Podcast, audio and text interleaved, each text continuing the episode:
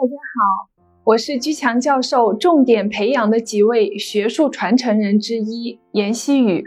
从我在清华读博期间就开始跟随居强教授学习管理心理学了，至今已经学习六年了。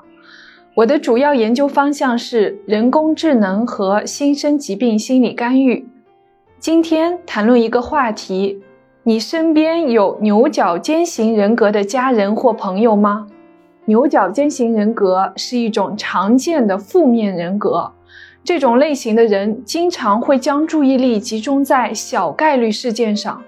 并且注意力不容易转移，喜欢批评别人，喜欢抬杠，导致他和社会严重的不适应。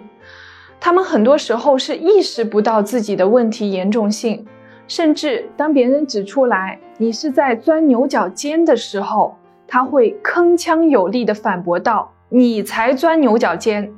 负面人格往往是在意识层面和潜意识层面隐藏着许多自己不知道的错误价值观，如果不加以修正，会严重影响自己的身心健康以及家人的身心健康，很容易得心身疾病，并且人际关系往往是处理不好的，幸福感也会大大降低。